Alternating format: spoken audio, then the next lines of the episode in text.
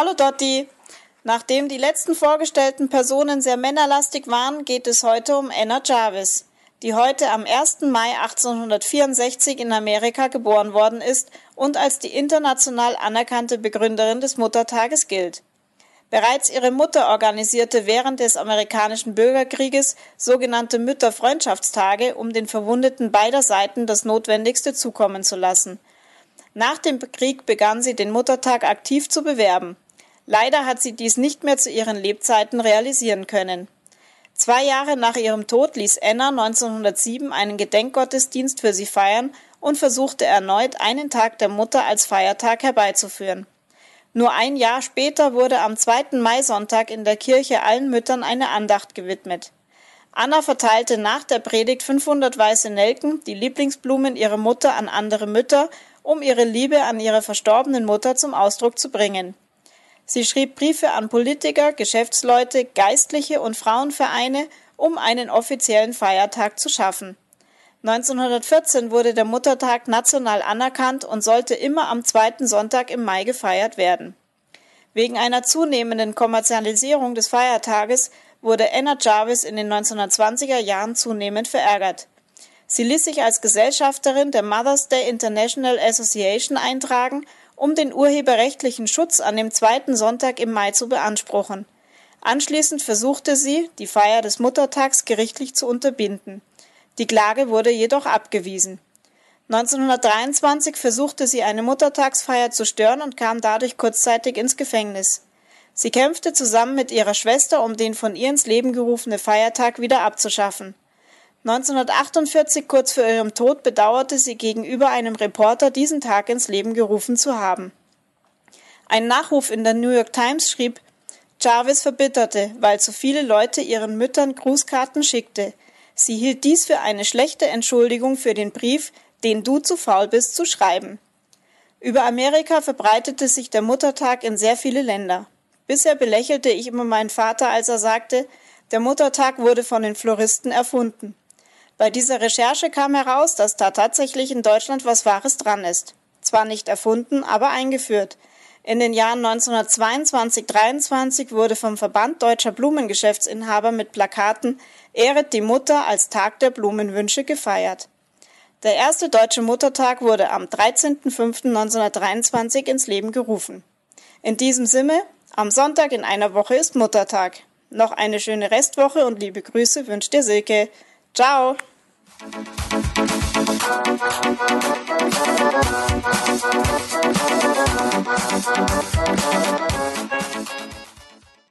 Hallo und herzlich willkommen zur 78. Folge der Hörmupfel. Ich möchte euch heute ein paar Dinge von München erzählen, die ich in der letzten Folge aufgrund massiven Zeitmangels nicht mehr erzählen konnte. Dann berichte ich euch von der wunderschönen Krokusblüte am Hündle. Außerdem stelle ich euch einen Krimi vor, der sich irritierenderweise wohl nachträglich wirklich abgespielt hat. Viel Spaß beim Hören. Ich habe euch ja in der letzten Episode erzählt, dass ich in München war und sowohl für die Planungen als auch für den Aufenthalt dort zwei Apps verwendet habe. Leider kam ich nicht mehr dazu, euch mehr davon zu erzählen und das möchte ich heute nachholen. Die erste App heißt Unique Metro von MX Data Limited, Limited und ist für Apple-User kostenlos erhältlich. Ob das eine Light-Version ist und es dafür eine kostenpflichtige Vollversion gibt, kann ich euch jetzt leider nicht sagen. Ich habe die Light-Version und ich weiß aber, dass es die App nicht nur für München, sondern auch für zahlreiche andere Städte wie London, Barcelona, Paris und Berlin und Hamburg gibt. Ich hatte mir die App installiert, weil ich mux.de nicht mehr installiert bekommen habe, aber das habe ich ja ausführlich in der letzten Folge der Hörmupfel erzählt. Falls ihr das verpasst haben solltet, möchte ich euch bitten, dieses Kapitel einfach noch einmal nachzuhören. Und in der Episode Nummer 47 vom 26. September 2014 habe ich auch schon einmal von einer anderen App erzählt, nämlich von München Navigator. Falls es euch interessiert, warum ich diese nicht wieder verwendet habe, solltet ihr diese Folge, nein, dieses Kapitel der Folge auch nachhören. Gut, also die App Munich Metro sollte mich also durch München lotsen. Gleich am Bahnhof habe ich sie dann auch angeschaltet und in der einfachen und selbsterklärenden Navigation meinen Start- und meinen Zielbahnhof eingegeben. Ich stand also am Hauptbahnhof und wollte zur U-Bahn-Haltestelle Universität.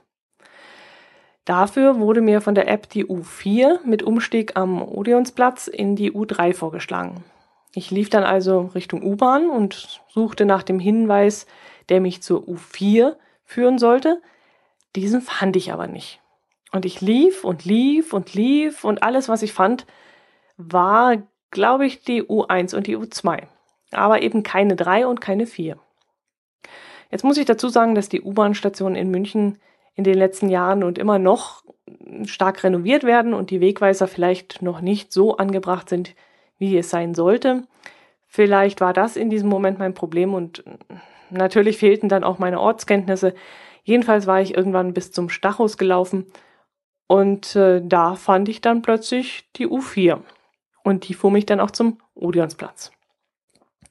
Also hier fehlte mir in der App irgendwie ein kleiner Hinweis, dass ich noch zum Karlsplatz vorlaufen muss, um von dort aus loszufahren. Ich war jetzt davon ausgegangen, dass ich vom Hauptbahnhof sofort in die U4 steigen kann und äh, von dort aus Richtung Universität fahren kann. Und das ist es eben nicht. Man muss vorlaufen bis zum Stachus. Gut, ganz so war es nicht, denn ähm, auf einer separaten Karte wurden zwei klitzekleine Punkte, ein grüner und ein blauer, angezeigt. Einer war mein Standort und der andere war dann der Punkt, wo die U-Bahn abfuhr. Aber diese Karte, die wurde dann in diesem ersten Startmenü, wo ich meinen Weg eingegeben hatte, meinen Start- und meinen Zielbahnhof, wurde das eben nicht angezeigt. Gut, nachdem ich diese Pünktchen dann irgendwann entdeckt hatte, konnte ich mich im Laufe des Tages schon besser und schneller orientieren. Ich wusste jetzt, da gibt es eine Karte und da wird dann mein Standort angezeigt. Und irgendwann hatte ich dann auch den Dreh raus und kam mit der App eigentlich ganz gut klar. Allerdings, naja, am meisten half mir aber immer noch eine kleine Geldbeutel große Papierkarte, die ich mir an einem der Servicestationen besorgt hatte. App hin oder her, damit, also mit der kleinen Papier-U-Bahn-Linienkarte, kam ich wunderbar durch München. Ich konnte die hinten in die Tasche reinstecken, in die Hosentasche, konnte zusammenfalten, auseinanderfalten und äh, musste nicht dauernd das Handy zur Hand nehmen. Allerdings ähm, gibt es diese Karte nicht mehr. Ich habe es nämlich fertiggebracht, sie in meiner Hosentasche zu belassen. Und beim nächsten Waschgang hat sie doch sehr gelitten. Und äh, ich muss sagen, sie hat sehr schöne, klebrige, ja, äh, Papierröllchen hinterlassen in meiner Waschmaschine und in der kompletten Wäsche. Aber ich kann ja noch froh sein, denn die App hätte diesen Waschgang wohl nicht überstanden. Die zweite App, die ich mir extra für diesen München-Ausflug installiert hatte, heißt Ulmon München. Es ist eine Art Reiseführer für Smartphone. Ich habe mir die App erst einen Tag zuvor, also vor meinem Ausflug installiert hatte also nicht allzu viel Zeit, mich damit auseinanderzusetzen. Eine tiefschürfende Meinung dazu dürft ihr also jetzt nicht von mir verlangen, eher eine kleine Anregung, sich die App auch mal anzuschauen, wenn ihr einen Aufenthalt in München plant. Was ich schön finde an der App ist eine übersichtliche und gut strukturierte Karte, auf der Sehenswürdigkeiten, Restaurants, Cafés, U-Bahn-Haltestellen, Krankenhäuser, Ärzte, und so weiter ähm, eingezeichnet sind. Ja, sogar öffentliche Toiletten sind darauf markiert, was ich besonders toll fand und so in der Art auch noch gar nicht gesehen habe auf anderen Karten. Das fand ich wirklich super. Wenn ich jetzt also mal so als Beispiel ein wenig in die Karte rund um den Marienplatz reinzoome, dann sehe ich dort zum Beispiel die Rathauskantine, das Café Rema, den Ratskeller, die Rathausapotheke, den Fischbrunnen einige Bankautomaten, die auch angezeigt werden, zwei Toiletten, zwei Bushaltestellen und zwei U-Bahn-Stationen eingeblendet. Der Turm des Rathauses ist dann auch noch als Aussichtspunkt markiert und es gibt ja auch noch zwei, glaube ich, ja, zwei Wikipedia-Einträge zur Stadtverwaltung München und Metropolregion München, die man ebenfalls anklicken kann und dann geht der Wikipedia-Eintrag auf. Dann kann ich mir eine Liste an Sehenswürdigkeiten anzeigen lassen, die man aber nicht nach Kategorien ordnen kann. Ähm, ich habe jedenfalls nichts gefunden, dass man das machen kann. Ich kann mir also keine Liste mit Museen anzeigen lassen oder Kirchen oder Restaurants, sondern das Ganze wird mir unsortiert, ohne Struktur aufgelistet. Das hat mir nicht so gut gefallen. Ähm, ja, obwohl, einerseits ist das schade, denn ich muss mich ja dann minutenlang durch diese Liste scrollen, bis man dann irgendwas findet, was einem gefällt. Und andererseits äh, bin ich dann auf diese Art und Weise auf eine Sehenswürdigkeit gestoßen, auf die ich sonst vielleicht nicht gekommen wäre. Denn beim Scrollen fiel mir plötzlich der Name verrückter Eismacher ins Auge. Und den hätte ich dann wirklich auf normalen Wege gar nicht gefunden. Man entdeckt also beim Scrollen durch diese unsortierte Liste irgendwann ein paar Sehenswürdigkeiten, auf die man sonst nicht gestoßen wäre, wenn man gezielt nach Museen oder irgendwas anderes gesucht hätte. Ich lasse diese App also mal auf meinem Smartphone und werde sie bei meinem nächsten Münchenbesuch noch einmal ausführlich testen. Vielleicht gibt es bis dahin ein Update mit ein paar Verbesserungen. Ansonsten halte ich mich eben doch noch an meine Yelp-App. Die habe ich auch noch immer auf dem iPhone und äh, die nutze ich auch immer sehr gerne. So, das waren also die beiden Apps, die ich euch nachliefern wollte. Mm, dann möchte ich euch noch von der Michael Jackson Gedenkstätte erzählen. An dieser kam ich eher durch Zufall vorbei, als ich nämlich vom Marienplatz wegschlenderte und zum Promenadeplatz kam, an dem das Fünf-Sterne-Luxushotel Bayerischer Hof steht. In der Grünanlage, die sich vor dem Hotel befindet, stehen mehrere Statuen, unter anderem die von Orlando di Lasso der im 16. Jahrhundert, glaube ich, ein berühmter Komponist war. An ihrem Sockel haben Michael Jackson-Fans Blumen, Bilder, kleine Engelchen und viele, viele andere persönliche Dinge niedergelegt.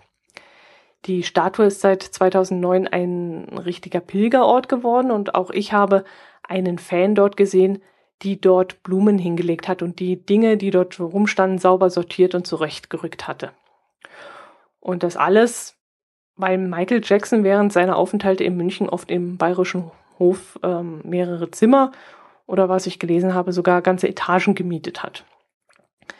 Da dieser interessante Ort nicht weit vom Marienplatz liegt, empfehle ich euch, wenn ihr mal in München seid, einfach mal dort vorbeizuschauen.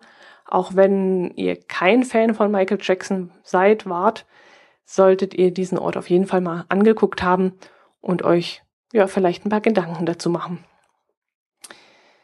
Okay, die Sache mit der Kollegin erzähle ich euch nicht, ist jetzt nicht so interessant.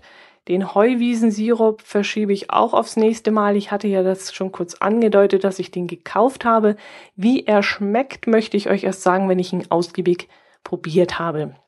Die Sache mit der Demonstration ist eigentlich auch eher uninteressant. Hm, obwohl, könnte ich ja ganz kurz mal erzählen. Am Marienplatz war an diesem Tag nämlich eine Demonstration gegen das transatlantische Freihandelsabkommen, das man auch unter dem TTIP-Kürzel kennt. Viele, viele Menschen liefen durch die Innenstadt mit Plakaten, mit Trillerpfeifen und Kuhglockengeläut. Als ich dort war, schien alles friedlich zu sein. Man kam eben nicht von einer Seite des Marienplatzes zum anderen, aber sonst hat einen das eigentlich nicht beeinflusst oder beeinträchtigt. Ich musste also auf der einen Seite des Marienplatzes in die U-Bahn-Station hinuntergehen, die ganze Demonstration unterqueren sozusagen und auf der anderen Seite die Stufen wieder hochlaufen.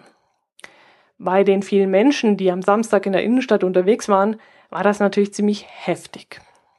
Ich fuhr also mit der Rolltreppe in die U-Bahn runter und hinter mir standen zwei junge Männer sehr dicht, weil wie gesagt, es war sehr voll. Und da hörte ich plötzlich einen sagen, blöde Hippies, sollen die doch lieber arbeiten gehen, wenn ihnen langweilig ist. Ich konnte es in diesem Moment echt nicht fassen und dachte mir, ey du Spacko, weißt du eigentlich, wovon du redest? Wofür diese Menschen auf die Straße gehen? Ich habe mich dann sofort ruckartig umgedreht und den Typen angeschaut, weil ich wissen wollte, wie ein Mensch, der so spricht, aussieht. Und meine Bewegung muss dann doch sehr auffällig gewesen sein.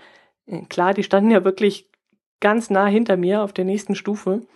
Jedenfalls haben die beiden mich angeschaut und der zweite junge Mann ist dann total rot geworden und wusste erstmal nicht, wohin er schauen soll. Ihm war die Aussage seines Kumpels wohl auch ziemlich peinlich. Der Typ, der sich so abfällig über die Hippies geäußert hatte, schien aber kein schlechtes Gewissen zu haben.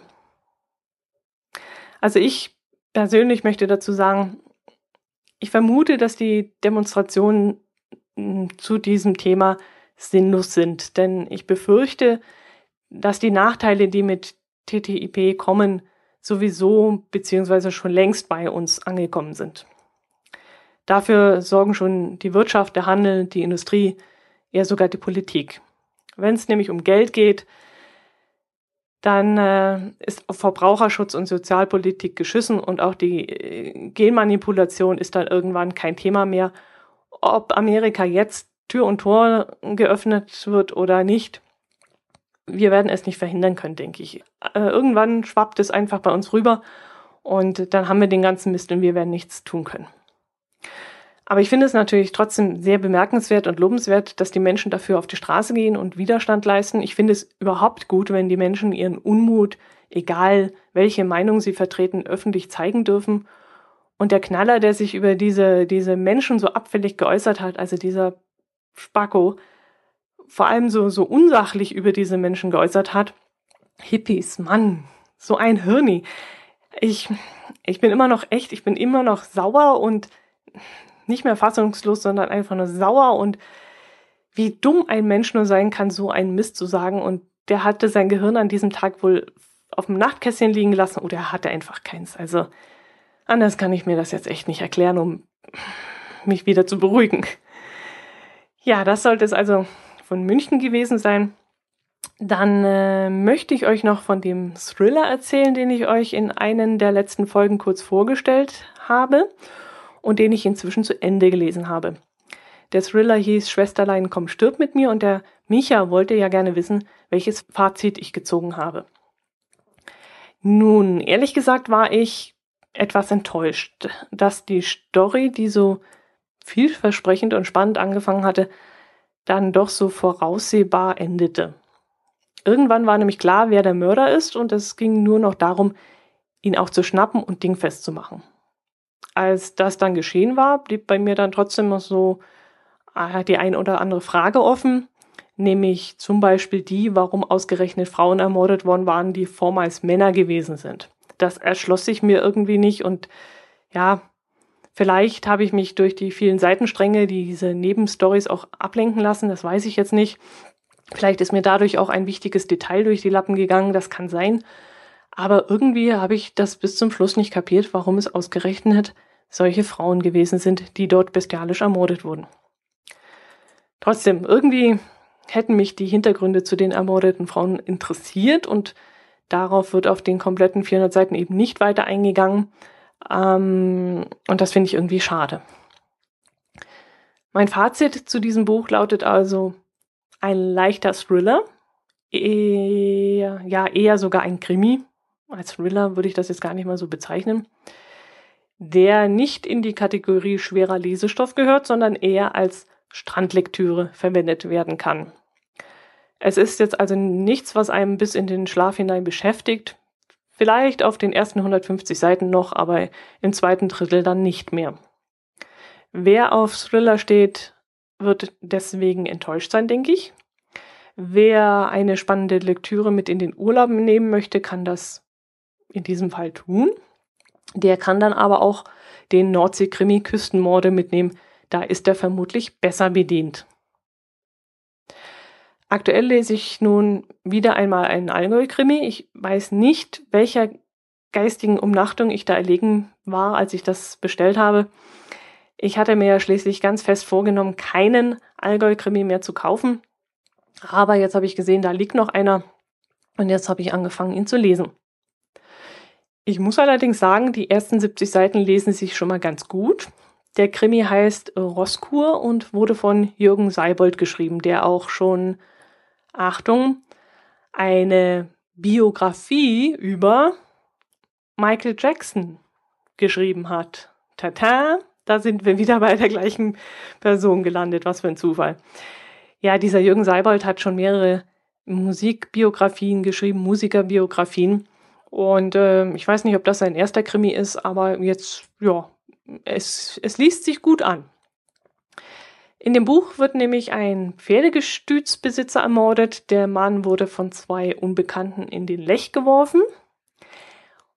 Das wurde dummerweise aber nur von einem sturzbesoffenen Alkoholiker beobachtet und die Leiche wurde bis zur Seite 70 zumindest, soweit wie ich gekommen bin, noch nicht gefunden. Alles weitere erzähle ich euch dann, wenn ich das Buch gelesen habe. Was ich ganz, ja, ich will nicht sagen lustig, aber ja, es war ein seltsamer Zufall, dass ich gerade dieser Tage in der Allgäuer Zeitung von einem 33-Jährigen gelesen habe, der von einem Mann im Bereich der Theresienbrücke in Füssen in den Lech geworfen wurde und seitdem verschwunden ist. Ich war im ersten Moment dann etwas verwirrt, als ich den Zeitungsbericht gelesen habe und wusste erstmal gar nicht, wohin ich die Geschichte einordnen soll. Es war irgendwie schon skurril, dass ich einen Tag zuvor mit dem Lesen eines Romans begonnen hatte, in dem ein Mann von einer Brücke in den Lech geworfen wird, und einen Tag später lese ich von einem echten Fall in der Zeitung. Und das fand ich dann schon ein bisschen gruselig. Was aus dem echten Fall geworden ist, kann ich euch übrigens nicht erzählen. Ich habe leider nichts mehr in der Zeitung gelesen. Ähm, kam diese Woche einfach nicht dazu, die Tageszeitung ausgiebig äh, durchzugehen. Es war einfach zu viel los bei mir. Ich habe keine Luft gehabt. So, dann erzähle ich euch von meinem Ausflug zur Krokusblüte. Jedes Jahr im Frühling zieht es die Urlauber und Wochenendtouristen, die nach Oberstaufen kommen, zum Hündle, einem kleinen, aber feinen Ski- und Wandergebiet. Wenn der Schnee in knapp 1100 Meter Höhe geschmolzen ist und die warmen Sonnenstrahlen die Erde angewärmt haben, dann sprießt hier schon der Krokus. Ich habe schon viel davon gehört, es aber nie geschafft, es mir auch einmal anzusehen. Das Problem ist ungefähr das gleiche wie auch mit der Löwenzahnblüte im Allgäu. Der Frühling im Allgäu ist meist extrem kurz, der Schnee liegt einfach zu lange auf den Bergen und das Wetter ist im Frühling auch nicht so beständig bei uns wie anderorts. Meist haben wir gar keinen richtigen Frühling, sondern nach dem Winter kommt gleich der Sommer. Und dann muss man als Arbeitnehmer natürlich das Glück haben, dass gerade am Wochenende schönes Wetter ist, damit man in die Berge, sprich zur Krokusblüte gehen kann. Dieses Jahr war es ganz anders. Wir hatten einen wunderbaren Frühling. Schon seit mehreren Wochen haben wir Sonne und seit einiger Zeit auch warme Temperaturen. Der, der Schnee konnte dieses Jahr gemütlich dahinschmelzen. Es gab keine ausgiebigen Regenfälle, die den Schnee mit aller Wucht vertrieben hätten. Ja, es war sogar ein bisschen zu trocken. Der Natur ähm, tut dieser Regen, den wir aktuell letzte Woche hatten, sehr gut und äh, die Natur hat es auch wirklich sehr, sehr nötig gehabt. Gut, am Samstag waren die Wettervorhersagen auch nicht so gut. Es sollte bewölkt sein und gegen Abend regnen. Als ich morgens aufstand und aus dem Fenster schaute, musste ich dem Wetterfrosch recht geben. Auf der Westseite sah ich Gewitterwolken, auf der Ostseite Sonnenschein und Richtung Hochgrad sah es ziemlich diesig aus. Ich haderte also noch ein bisschen mit dieser Situation, wusste nicht so recht, was ich tun soll. Es standen drei Optionen zur Verfügung. Nummer eins, ich fahre zur Krokusblüte und hoffe, dass sich die Sonne ab und zu mal den Weg durch die dünne Wolkendecke drücken würde, finden würde. Option Nummer zwei war, ich würde nach Kempten fahren, wo an diesem Tag der ebenfalls legendäre und absolut sehenswerte Jazzfrühling stattfinden würde. An diesem Tag findet man nämlich in der ganzen Stadt Jazzmusiker, die für die Passanten kostenlos ausspielen. Das ist dann ein echtes Highlight, das jedes Jahr so rund um den 1. Mai in Kempten stattfindet. Ja, und die dritte Option war, äh, zu Hause bleiben und die Wäsche waschen. Mm, ja, da kommt Hausfrau ins Grübeln, kurzzeitig ins Grübeln. Ich habe mich dann also für, den, für die Krokusblüte entschieden und bin gleich nach dem Frühstück losgefahren. Auf dem Weg nach Oberstaufen blinkte dann plötzlich meine Tankanzeige auf. Die hatte ich äh, bis dahin ganz vergessen. Ich hatte mir nämlich vorgenommen, am Wochenende nicht Auto zu fahren, weil ich tanken musste und der Sprit am Montag bei uns immer günstiger ist. Also wollte ich bis dahin mit dem Tanken warten. Naja, jetzt war ich schon unterwegs und während die Tankanzeige immer weiter nach unten rutschte und irgendwann nur noch 30 Kilometer drauf standen, überlegte ich, was ich tun könnte. Ich hielt dann kurz mal an, ging ins Internet und schaute auf www.clever-tanken.de, wie teuer aktuell der Sprit in Kempten, in Imstadt und in Oberstaufen ist. Kempten zeigte zwischen 1,39 und 1,45 an. 1,45 war dann definitiv wieder die Aral, also die ist immer die teuerste. Immenstadt war mit 1,41 und Oberstaufen mit 1,51 ähm, angegeben. Ja, solche Unterschiede haben wir hier mit Super E5. Ich überlegte dann kurz, wann ich nach Immenstadt fahren würde, vor dem Hündlebesuch oder nach dem Hündlebesuch, als mir plötzlich einfiel, ich könnte ja nach Österreich fahren. Ja klar, Österreich ist super in der Regel wesentlich günstiger, also bei Diesel nicht, da nimmt sich nicht mehr viel, aber super könnte ich vielleicht Glück haben. Österreich liegt von Oberstaufen nur knapp neun oder zehn Kilometer entfernt. Die erste Tankstelle vielleicht zwölf Kilometer. Das würde ich mit der Tankfüllung noch schaffen, dachte ich mir. Also bin ich die wirklich schöne Strecke von Oberstaufen über Weissach Richtung Aach gefahren, um dort zu tanken. Es ging dann über, ja, über die österreichische Grenze rüber und kurz darauf kommt dann Riefensberg mit einer Tankstelle. Wie gesagt, ich hoffte auf etwas günstigeres Benzin. Ich hoffte, dass es nicht teurer sein würde. Ich hätte mir vermutlich in den Allerwertesten gebissen, wenn es jetzt dort drüben teurer gewesen wäre. Ich fuhr dann also um die letzte Kurve rum, sah im ersten Moment keine Anzeigentafel, fuhr dann auf die Tankstelle drauf und schaute dann auf die Anzeigentafel und dann, ja, machte sich bei mir ein breites Grinsen auf dem Gesicht breit. Super kostete dort nämlich nur 1,28. Also ganze 13 Cent weniger als in Imstadt, wo ich hätte tanken müssen. Da hatte sich der Abstecher doch gelohnt. Knapp 7 Euro ist kein Vermögen, aber dafür konnte ich mir die halbe Bergfahrt mit der Gondelbahn leisten. Danach bin ich dann aber direkt zum Hündle gefahren. Das war dann kurz nach neun war ich dort. Der Parkplatz war noch fast leer. Es standen vielleicht so sechs oder acht Fahrzeuge dort. Eine Bergfahrt kostet neun Euro, eine Talfahrt ebenfalls. Das Kombiticket ist dann aber regulär für 13 Euro zu haben. Für Senioren, Kinder und Familien gibt es dann zusätzlich einen Rabatt. Die Bergbahn ist in den letzten Jahren erst umgebaut worden. Früher war das ein gemütlicher Sessellift, aber das reicht ja heutzutage leider nicht mehr. Die Leute wollen ja alle wind- und wettergeschützt auf den Berg hinauffahren.